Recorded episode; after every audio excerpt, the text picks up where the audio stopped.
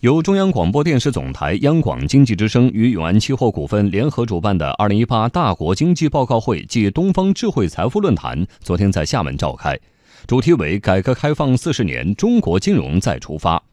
报告会致敬改革开放四十年，对金融改革四十年进行了梳理。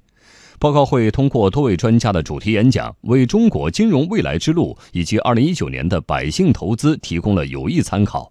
央广经济之声记者丙文报道。报告会暨第五届东方智慧财富论坛的现场，中国用四十年的时间向世界呈现了一个经济增长的奇迹，也讲述了一个大国金融成长的故事。回望历史，如何更好的再出发？服务实体经济效率如何提高？防风险能力如何提升？扩大开放步伐如何提速？面对这一系列问题，报告会上的专家带来了他们的思考。中国人民大学国际货币研究所理事兼副所长向松作在报告会上做了主题为“二零一九年宏观经济展望”的演讲。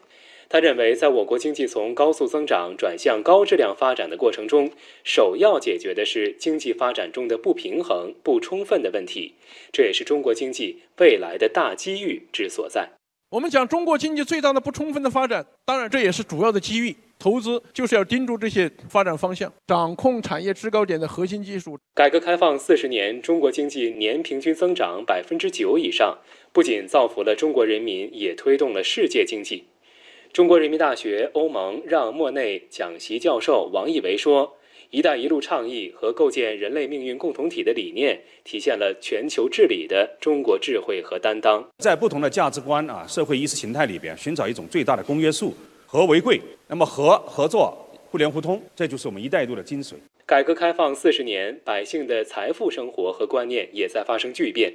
从票证时代到现金存储，从投资理财到消费金融，在金融生活的迭代中，百姓的理财观需要如何跟进呢？